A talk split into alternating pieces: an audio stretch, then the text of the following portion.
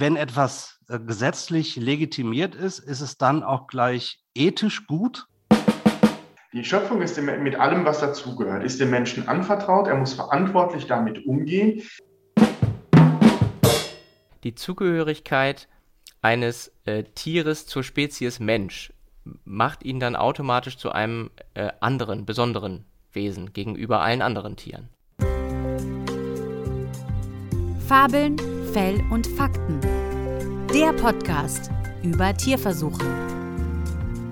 Herzlich willkommen zu Fabeln, Fell und Fakten, dem Podcast, in dem wir über Tierversuche sprechen. Und wir, das sind unter anderem diesmal Dr. Roman Stilling. Äh, Dr. Roman Stilling ist Referent bei Tierversuche verstehen in Münster. Ich bin Johannes Beckers, äh, Wissenschaftler am Helmholtz Munich und äh, mache Lehre an der TU München im Fach Genetik. Heute haben wir einen ganz besonderen Gast bei uns. Das ist der Herr Dr. Antonius Hamers. Hallo, Herr Hamers. Hallo. Ich möchte Sie kurz vorstellen. Herr Hamers, Sie sind äh, promovierter Jurist. Sie haben dann nochmal Theologie studiert. Ich glaube, Sie sind Diplom-Theologe. Ja. Und sind dann 2008 zum Priester geweiht worden und seit 2019 Domkapitular in Münster und Leiter der, des katholischen Büros Nordrhein-Westfalen. Habe ich das so richtig wiedergegeben? Stimmt das? Das haben Sie so richtig wiedergegeben, ja. Können Sie sich unter dem, unter dem Begriff katholisches Büro Nordrhein-Westfalens was vorstellen? Nee, das nicht. Und ich wollte Sie auch fragen, was ein Domkapitular eigentlich macht. Also ein Domkapitular gehört zur Führung oder zur Leitung eines Bistums mit dazu.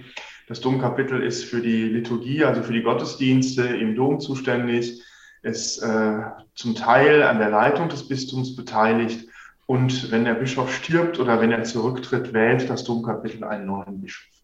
Ah, okay. Das heißt, Sie sind auch als Priester tätig. Also es könnte sein, dass ich äh, in die Kirche gehe am Sonntag in Münster, dann könnte es sein, dass ich Sie da antreffe, oder? Ja, wenn Sie sonntags morgens im Dom in Münster zur Messe kommen, dann ist die Wahrscheinlichkeit relativ hoch, dass wir uns da begegnen. Okay. Und das katholische Büro, was macht das in Nordrhein-Westfalen?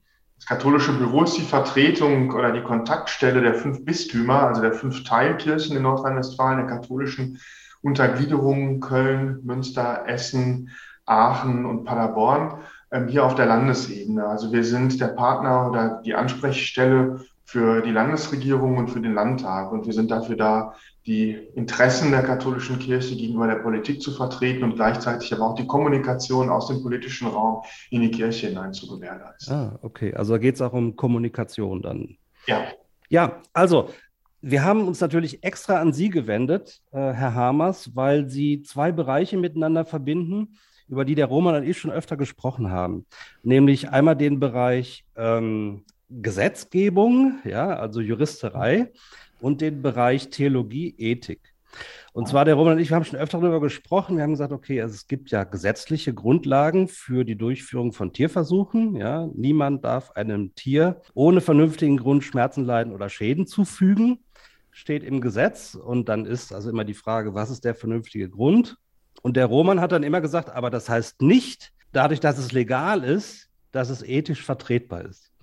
Ähm, in, in diesem Spannungsbereich haben wir gedacht, brauchen wir mal einen Experten.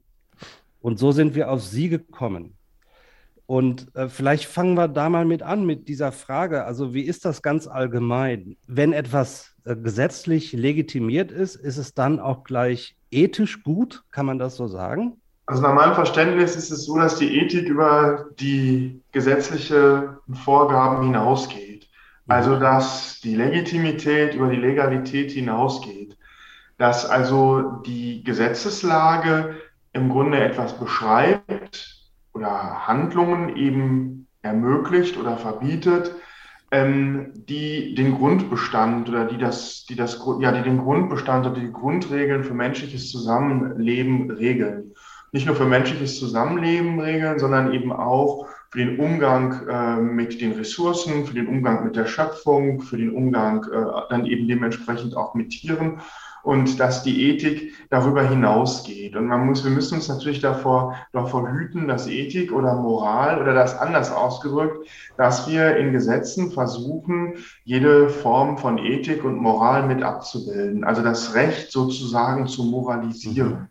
Das läuft, glaube ich, schief oder das würde schief laufen, weil natürlich äh, über Ethik und Moral sehr viel intensiver diskutiert werden kann als über den rechtlichen Grundbestand.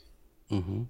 Das heißt also für mich, wenn ich das jetzt mal auf Tierversuche beziehe, also alleine die Tatsache, dass ähm, die Gesetzgebung mir erlaubt, Tierversuche zu machen, gibt mir noch keine ethische Legitimation. Kann man das so sagen? Oder? Also das, das, das sehe ich so. Wir müssen jedes Mal noch wieder gucken. Also jedes Gesetz, öffnet, jedes Gesetz öffnet ja einen Anwendungsraum.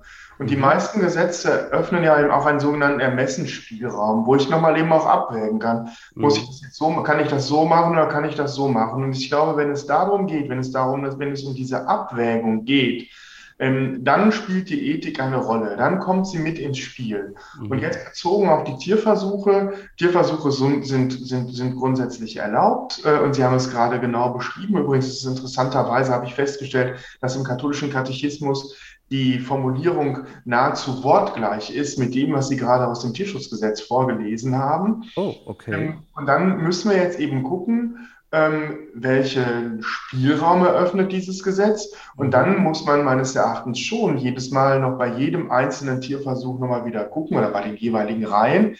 Ist das nun, ist es, ist es wirklich so erforderlich ähm, und äh, vor allem wird eben auch dazu beigetragen, dass eben unnötiges Leiden und unnötige, unnötige Schmerzen auch von Tieren vermieden werden. Und auch da wird man ja sicherlich nochmal auch innerhalb der Tiere unterscheiden müssen, ähm, ob es sich jetzt um, um einen Einzeller handelt, äh, ob es sich um ein kleines Insekt handelt mhm. oder aber ob es sich um einen Primaten handelt. Ja. Das ist ja tatsächlich im, im Tierschutzgesetz, äh, gibt es ja sogar diese Beschreibung, ne? Äh, muss ähm, e-, ethisch vertretbar sein oder muss, es muss dargelegt sein, dass äh, es zutrifft, dass es ethisch vertretbar ist. Ähm, also das heißt, diese Einzelfallprüfung, die Sie jetzt äh, sozusagen angesprochen haben, das ist ja äh, genau in diesem, wird ja genau in diesem Genehmigungsverfahren, dafür gibt es ja so ein Genehmigungsverfahren auch nochmal abgeklopft. Das haben wir auch in einer anderen Folge hier schon mal etwas ausführlicher äh, besprochen.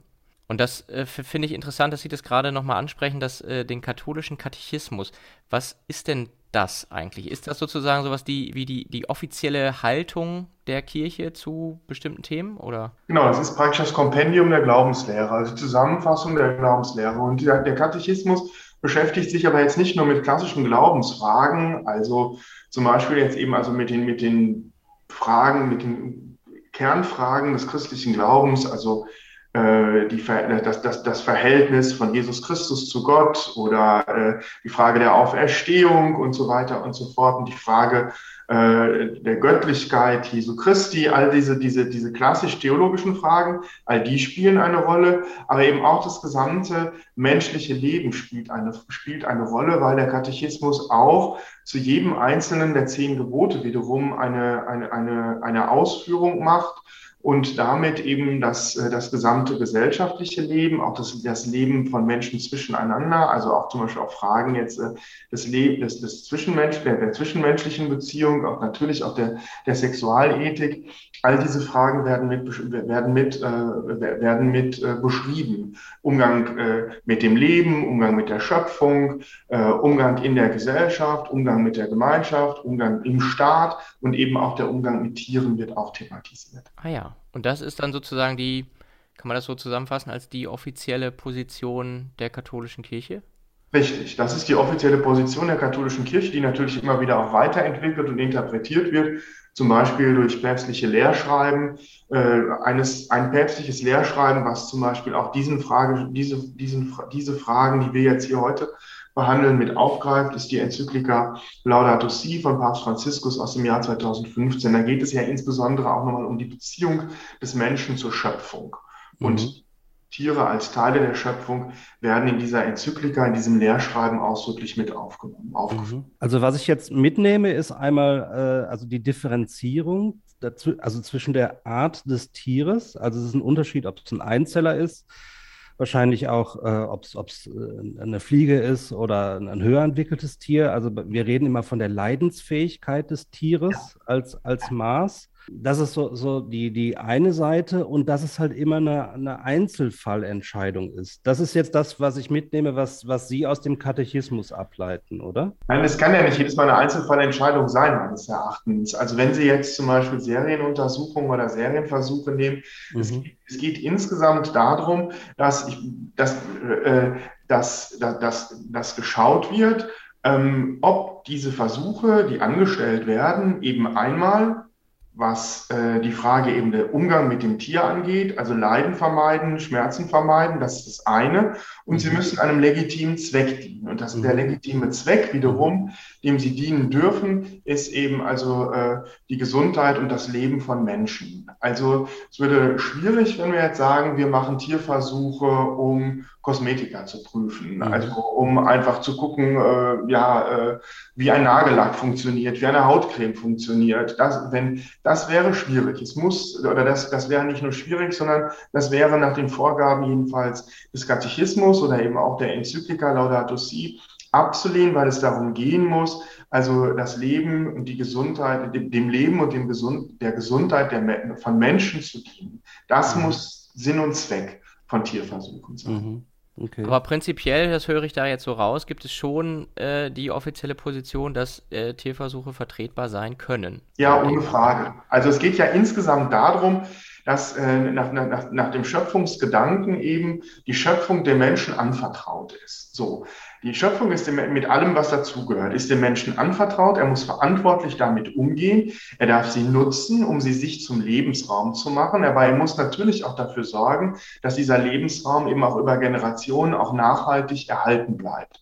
Also jede Form von Raubbau, jede Form von Zerstörung, von, von dauerhafter Zerstörung ist abzulehnen, weil natürlich es immer auch darum geht, auch kommenden Generationen etwas, etwas zu hinterlassen. Also insofern, es geht immer um den verantwortlichen Umgang mit etwas und verantwortlich heißt ja nichts anderes, als dass ich Antwort darauf geben kann, warum ich mich so verhalten habe und nicht anders. Und selbstverständlich gehören auch die Tiere dazu. Die Tiere sind den Menschen ja auch, auch zur Nahrung gegeben, ähm, auch zur Nutzung gegeben. Also äh, äh, und insofern eben auch die, diese Nutzung, eine verantwortliche Nutzung von Tieren beinhaltet ähm, äh, nach, nach katholischer Glaubenslehre eben auch, dass Versuche an Tieren unternommen werden können, wenn sie der Gesundheit und dem Leben von Menschen dienen, wenn sie der Abwendung von Leid dienen. Mhm. Und ähm, woraus leitet sich diese Position ab? Also gibt es da irgendwie äh, ich sag mal, ist die Bibel da eine Grundlage oder ähm, gibt es da äh,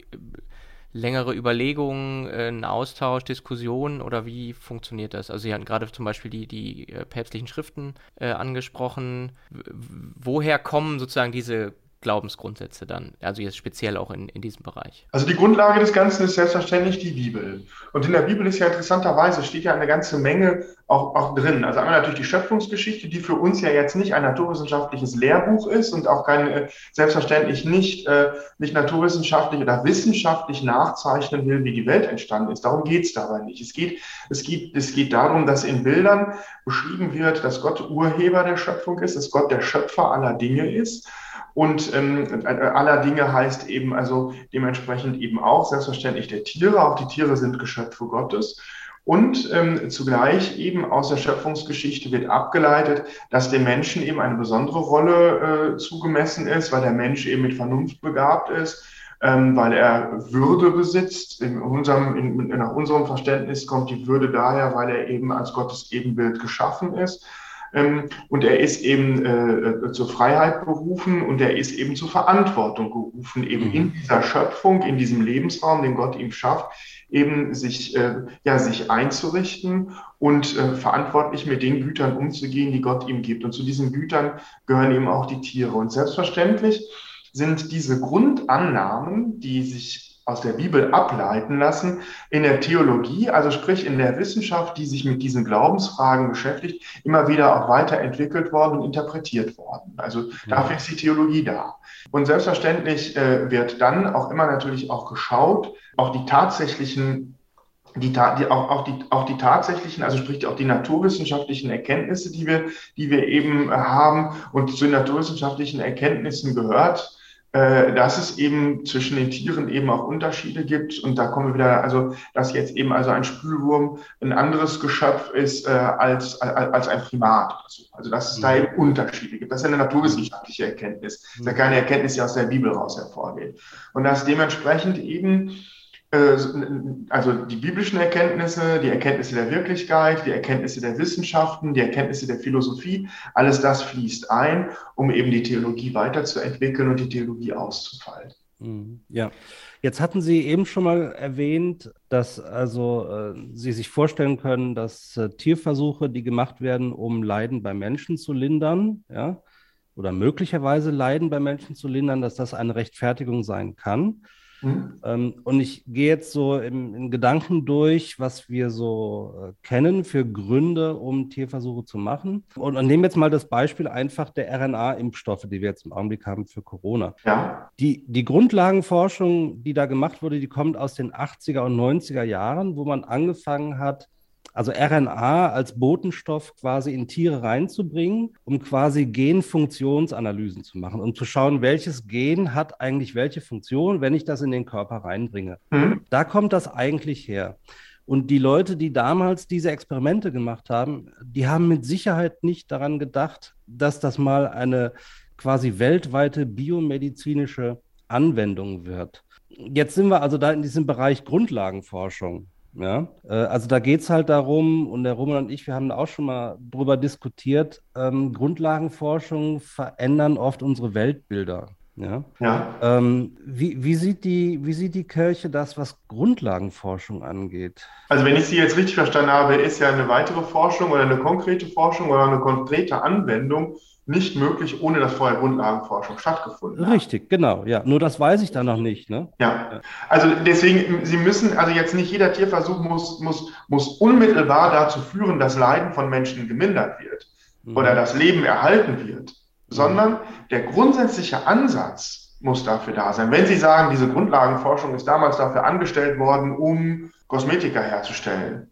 ähm, da kann man natürlich sagen, hm, ja, ja. War, dann, war dann wahrscheinlich, äh, wenn, wenn dann die medizinischen, die, die, wenn dann die medizinischen Vorteile, die damit äh, entwickelt, die, die damit gefunden worden sind, im Grunde Zufallsfunde waren könnte man natürlich jetzt, äh, jetzt trefflich drüber streiten, aber ich gehe mhm. zunächst mal davon aus, dass diese Grundlagenforschung, so wie Sie sie gerade beschrieben haben, ähm, seinerzeit angelegt worden ist, weil man sich, weil, weil man gesagt hat, wir wollen in diesem Feld forschen, um rauszufinden, welche auch dann konkreteren medizinischen äh, Anwendungen oder medizinischen Möglichkeiten sich für uns daraus entwickeln können. Mhm. Ja, vor allen Dingen glaube ich, also ursprünglich dann, um, um Funktionen von einzelnen Genen zu verstehen. Da, also das war so in den 80er, 90er Jahren das, was man da so hauptsächlich gemacht hat. Und dann ist das natürlich gekommen, dass man gemerkt hat, okay, man kann damit tatsächlich äh, quasi bestimmte Reaktionen im Körper auslösen und das halt dann zu, zu dieser Entwicklung dieser Impfstoffe äh, geführt. Ja. Mhm. Äh, ich hätte noch mal eine Frage äh, dahingehend, ähm, ob diese Position, die Sie jetzt gerade beschrieben haben, also wenn ich das äh, richtig äh, wiedergebe, sozusagen, es gibt eine offizielle Position und die ist nicht grundsätzlich ablehnend, aber natürlich sehr klar an die, an die Verantwortung des Menschen gegenüber den Mitgeschöpfen appellierend, ja, so, so würde ich die Position mal zusammenfassen.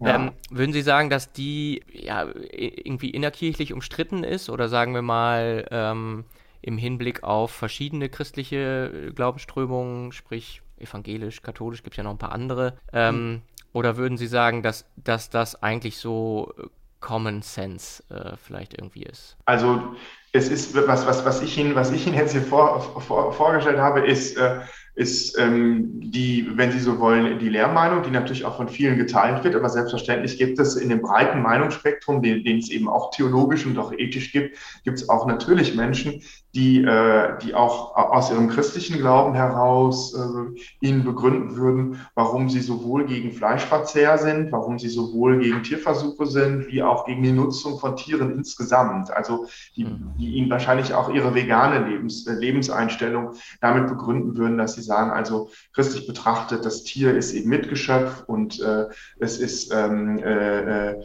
nach, nach deren Verständnis gibt es eben also diese, diese, diese klare Unterscheidung zwischen Mensch und Tier, zwischen der Würde des Menschen und der Würde, auch das Tier hat eine Würde, klar, ohne Frage äh, gibt es nicht. Und ebenso, dass, dass, dass das Tier eben auch als Mittel zum Zweck ähm, des Menschen benutzt werden kann, die würden das ablehnen, ja. Ja, also ich frage vor allen Dingen deshalb, weil also diese Position, äh, die ich jetzt mal so beschreiben würde, ist mir auch schon ein paar Mal begegnet, dass der Mensch halt äh, in dem Sinne Demut vor der Schöpfung haben äh, solle, äh, was natürlich auch äh, Krankheit und Siechtum, sage ich jetzt mal, ähm, mit einschließt äh, und, und äh, in Gottes Plan und Handwerk nicht hineinfuschen soll durch äh, irgendwie Forschung, die möglicherweise lebensverlängernde, erhaltende, wie auch immer, äh, mhm. Maßnahmen nach sich zieht.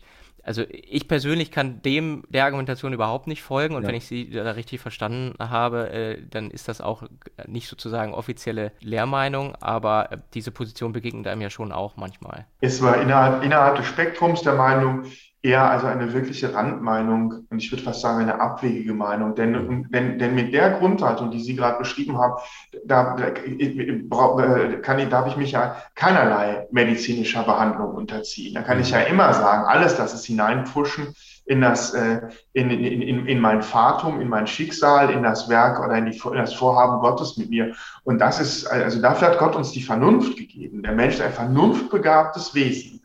Und äh, mit dieser Vernunft soll er seinen Lebensraum, also sprich die Schöpfung, gestalten. Und dazu gehört selbstverständlich auch die Medizin. Also äh, Medizin ist ja eine der ältesten Wissenschaften, ohne Frage. Mhm. Also, ich habe es immer so gelernt, dass die Theologie beschreibt, dass die Beziehung zwischen Gott und dem Menschen die Medizin beschreibt die Beziehung im Menschen, die Juristerei beschreibt die Beziehung zwischen den Menschen. Also das sind eigentlich, mit den drei Wissenschaften können sie eigentlich alles machen. Alles andere ist nur, hat nur dienenden Charakter. Also für mich ist es doch erstaunlich, also ich stelle jetzt eigentlich fest, dass da gar nicht so eine große Diskrepanz ist zwischen dem, was die Gesetzgebung uns vorgibt und dem, was so, ich sage jetzt mal, ein ethischer Maßstab der katholischen Kirche wäre. Ich sehe da keinen großen Widerspruch, muss ich sagen. Ich äh, sehe, sehe ich auch nicht. Also ich muss ja. auch gestehen, dass ich jetzt auch überrascht war. Ähm, ich habe natürlich hier jetzt vor allem, gut, ich hätte jetzt als Jurist natürlich auch dann nochmal auch ins Tierschutzgesetz genau reingucken können. Ich habe mich aber jetzt vor allem eben hier mit den, mit den, mit den kirchlichen Äußerungen äh, beschäftigt und ähm, ich gucke das gerade nochmal, dann kann ich es Ihnen nämlich genau also steht hier ausdrücklich, Gott hat die Tiere unter die Herrschaft des Menschen gestellt, mhm. die er nach seinem Bilde geschaffen hat. So darf man sich der Tiere zur Ernährung und zur Herstellung von Kleidern bedienen. Man darf sie zähmen, um sie dem Menschen bei der Arbeit und in der Freizeit dienstbar zu machen. Medizinische und wissenschaftliche Tierversuche sind in vernünftigen Grenzen sittlich zulässig, weil sie dazu beitragen, menschliches Leben zu heilen und zu retten. Mhm. Darf ich jetzt mal fragen, woraus Sie das jetzt äh, quasi äh, vorgelesen haben? Ist, was, was ist das? Der Katechismus. Das war jetzt das also, Zitat aus dem Katechismus. Genau, ich muss jetzt wirklich ganz dumm fragen. Ja? Ich, ich traue mich jetzt einfach. Der Katechismus. Was ist das? Ist das ein geschriebenes Buch oder ist das, ich habe immer gedacht, das ist so die Lehrmeinung. Ja? ja. Aber ist die wirklich irgendwo äh, aufgeschrieben tatsächlich? Kann ich mir das so vorstellen? Ja, es ist also, es ist, es ist also ein, ein Buch, ein Kompendium, eben eine Zusammenfassung der gesamten katholischen Glaubenslehre.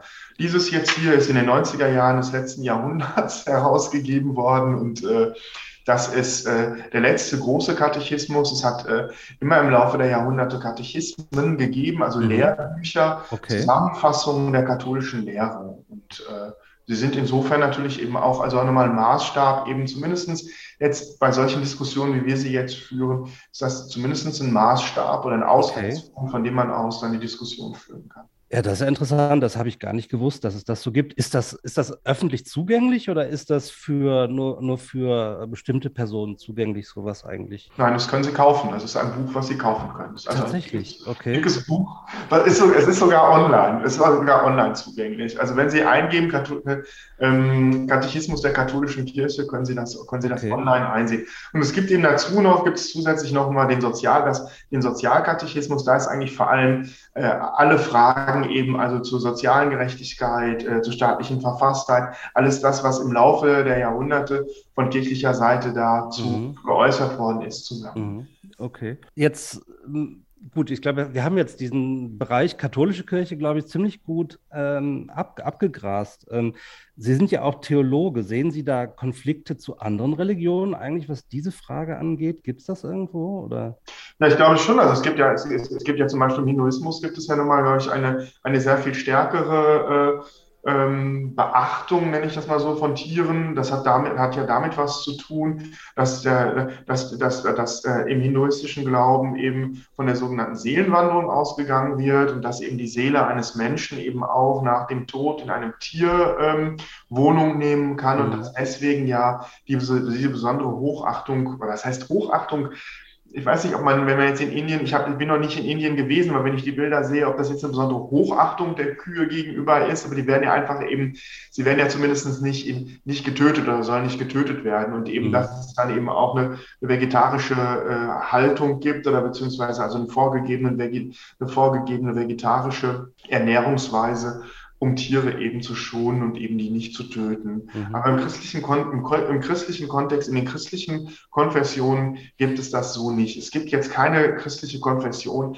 die ganz bewusst eben auf, äh, mhm. auf, Tiere, auf, auf Tiere als Nahrung verzichtet. Es gab einige Orden, die das also als Fasten getan haben, die ganz bewusst eben auf, auf Fleisch verzichtet haben. Zum Beispiel die Zisterzienser. Die haben dann aber mhm. Fisch gegessen, aber kein Fleisch. Okay. Ja, super interessant. Roman, hast du noch eine äh, ne, ne Frage? Ja, ich, ich, ich habe das äh, gerade gedacht, als, als Sie das so äh, zitiert haben aus dem Katechismus, da würde sich wahrscheinlich äh, dem einen oder anderen Tierrechtler oder einer Tierrechtlerin ähm, alles umdrehen.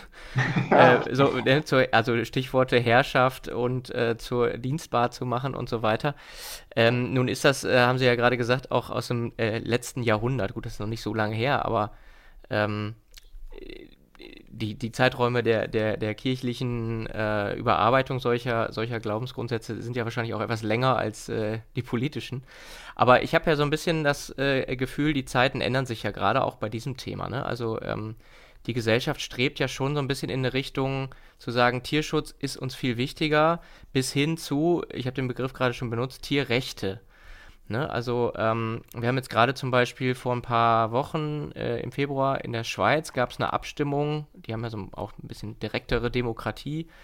Ähm, Methoden dort ähm, gab es eine Abstimmung, ob Primaten Grundrechte zugeschrieben werden sollen. Das, wenn ich das richtig verstehe, wäre ja dann sozusagen eigentlich nicht wirklich in dem Sinne. Also Tierrecht, Tierschutz ja, aber Tierrechte sind äh, wahrscheinlich mit dieser Lehrmeinung nicht wirklich vereinbar. Sehe ich das richtig? Also zumindest, zu, zumindest nicht, wenn es dann darum geht, also im Grunde sie mehr oder weniger Menschen gleichzustellen. Also es wird immer, äh, also der, der, der, da ist äh, der Katechismus, aber zum Beispiel eben auch diese, diese Enzyklika Laudato Si von 2015, die ich jetzt eben schon einmal erwähnt habe, von Papst Franziskus, die ausdrücklich diese Passage zu den Tierversuchen wiederholt. Also steht das Wort gleich nochmal drin. Mhm. Der Papst bezieht sich dann nochmal darauf und sagt eben, dass Tierversuche eben äh, möglich sind, eben wenn sie dazu beitragen, menschliches Leben zu heilen und zu retten. Also insofern ist jetzt also nicht nur eine Meinung jetzt aus dem, aus dem letzten Jahrhundert. Und was da auch nochmal ganz klar drin steht, selbstverständlich, Tiere sind Mitgeschöpfe, Tiere müssen entsprechend auch artgerecht behandelt werden, müssen artgerecht gehalten werden,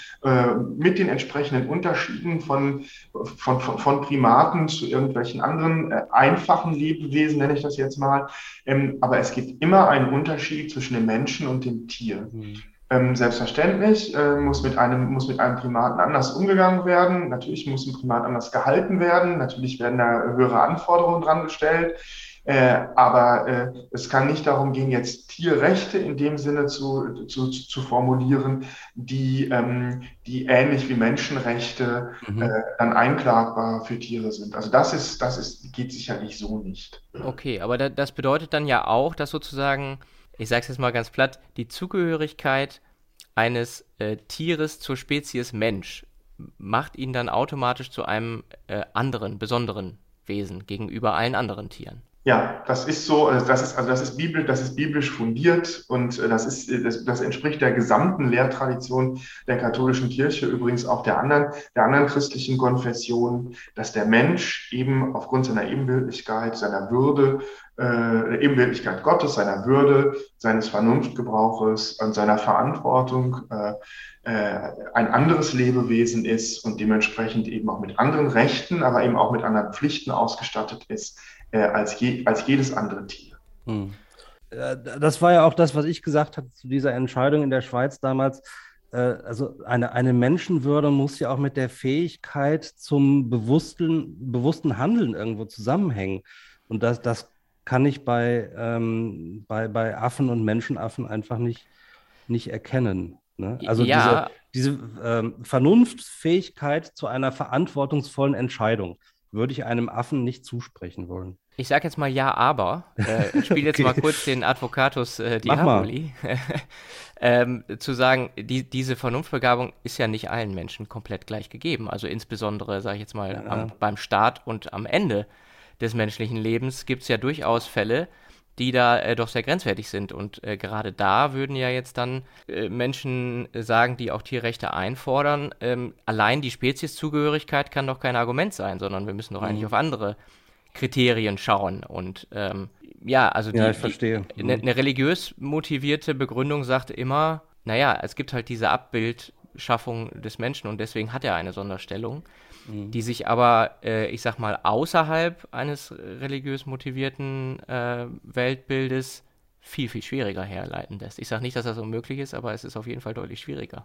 Aber Herr Stilling, auch bei Kant ist selbstverständlich, der auch bei Kant, also mit seiner nicht religiösen Herleitung, gerade eben auch von ethischen Grundsätzen und moralischen Grundsätzen, ist der Mensch selbstverständlich äh, etwas anderes, aufgrund seiner, auf, auf, aufgrund seiner, seiner Vernunftbegabung etwas anderes als das Tier.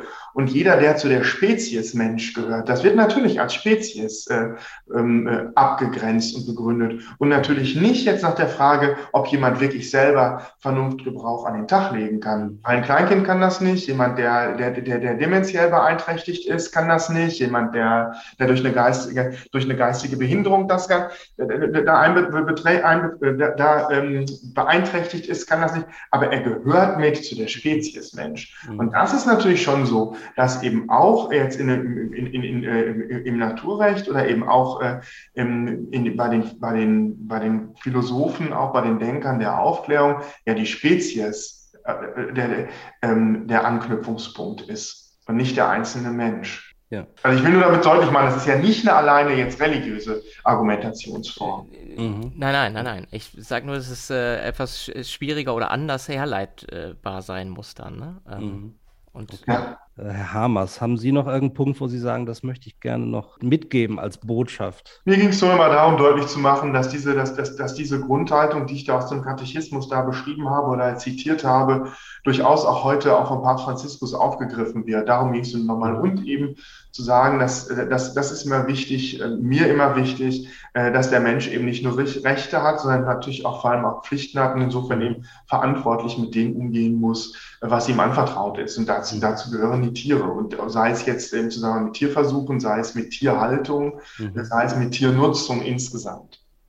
Ja, und natürlich auch mit anderen Menschen. Ne? Also ich sehe ja immer so ein bisschen diesen, dieses ja, Dilemma oder diesen, diesen, diese Abwägung, die da getroffen werden muss, wenn ich das Tierleid nicht zulasse, ja, dann entgehen mir eventuell Erkenntnisse, die ich aber brauche, um eben meine Verantwortung gegenüber anderen Menschen, meinen Mitmenschen sozusagen zu helfen. Ja? Und das scheint für mich der, der große äh, Widerspruch zu sein und äh, der lässt sich dann eben nach der kirchlichen Lehrmeinung ja sehr klar auflösen, weil der Mensch ist dann in dem Falle eben wichtiger. Ne? Und ich denke, dass das auch so nach wie vor, zumindest so ist es ja auch ins Gesetz gegossen, eigentlich so der, der gesellschaftliche Konsens ist, auch wenn ich denke, dass das immer wieder natürlich neu überdacht werden muss. Ja, ja, das kann ich so bestätigen. Gut, wunderbar.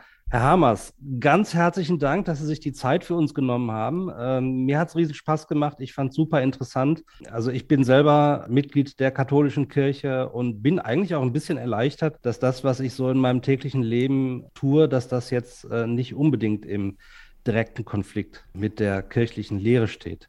Das freut mich. Herzlichen Dank, herzlichen Dank Ihnen. Also mir hat es auch großen Spaß gemacht oder große Freude gemacht und äh, sehr anregend, jetzt mit Ihnen darüber zu sprechen. Wunderbar. Ja, vielen, vielen, Dank. Dank. Das war's für heute bei Fabeln, Fell und Fakten. Wir wissen noch nicht, was wir als nächstes Thema haben werden. Lasst euch einfach überraschen und abonniert uns bei Spotify oder wo immer ihr uns hört. Genau, und damit haben wir den Deckel drauf für heute. Deckel drauf. Den Deckel drauf, genau.